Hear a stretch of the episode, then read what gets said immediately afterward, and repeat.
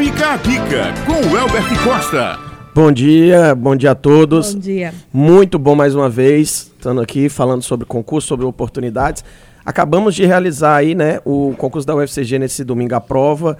O saldo altamente positivo, muitos alunos falando, né, sobre o resultado, falando bem e que bom, né, a gente vê que já vai ter agora as próximas etapas e convocações. Sobre a prova, eu faço um comentário breve aqui, que foi dentro das expectativas, sempre vai ter aquela questão ou outra que é questão que cabe um recurso, né? Que os alunos entendem e os professores também, que às vezes estão fora de um, de um assunto, ou que às vezes exagera, como por exemplo, a gente viu algumas questões que foram entendidas aí como umas questões exageradas, tendo em vista que se pediu é, um assunto básico, noções básicas, e às vezes o assunto vem um pouco mais profundo, aí a gente faz aquela é, ajuda, ajuda o aluno a fazer o recurso, o recurso inclusive é individual, e a dica é, se você se sentiu de alguma forma prejudicado, faça seu recurso, ele é de próprio punho, e entre com seu recurso tá? Para você fazer valer o seu direito. Então a dica do UFCG que está finalizando aí a parte, né, de avaliação no caso técnica, faça o seu recurso, entre com o seu recurso se você se sentiu prejudicado, corra atrás do seu direito. Mas o saldo desse concurso foi extremamente positivo.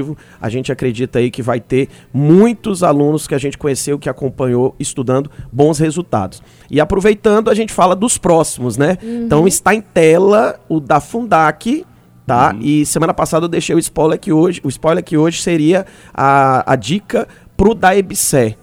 Sim. Qual a dica pro da EBSE? Esse edital tá ali na, na eminência de sair a qualquer momento. A expectativa do edital da EBSE é sair pra, só para áreas de saúde ou terá para outras áreas? Porque às vezes tem imprensa, às vezes tem para técnico administrativo e às vezes pode ser só para médico, enfermeiro, assistente social.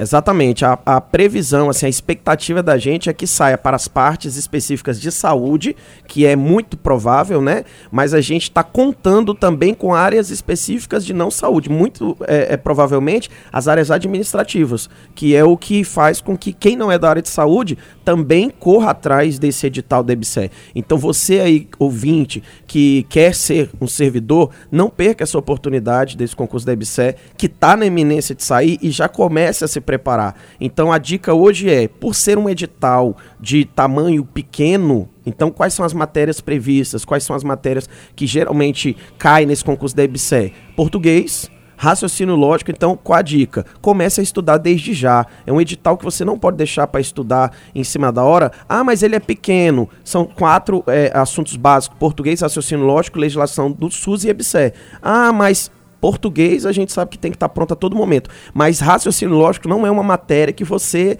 aprenda da noite pro dia. Não é tão fácil. E muito, é o calo de muita gente. Né? Então a dica é comece a estudar desde já. O edital da Fundac saiu, a, a gente viu que saiu é, no apagar das luzes ali, estava na expectativa. Quando menos esperou, saiu. E quando foi se ver, menos de 60 dias para a prova. A prova já está agora. E aí não dá tempo de você estudar com tranquilidade. Fica aquela ansiedade, fica aquela correria. Então a dica hoje é: vai sair EBSE, tá na eminência de sair EBSE. Então comece a se preparar com antecedência, por conta principalmente de raciocínio lógico, que é uma matéria que requer um pouco mais de cuidado, não é? E aí você se preparando com antecedência, você tem mais possibilidades de chegar à sua aprovação. Então a dica hoje é: não deixe para estudar em cima da hora só quando sair o edital. Se prepare com antecedência.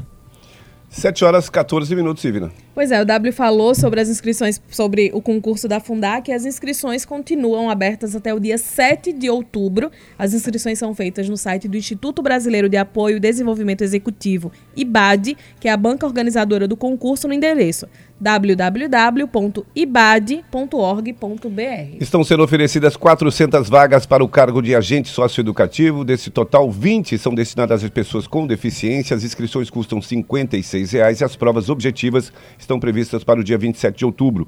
Pré-requisito para concorrer ao cargo é ter o um ensino médio completo ou técnico equivalente pelo MEC, meu amigo W Costa.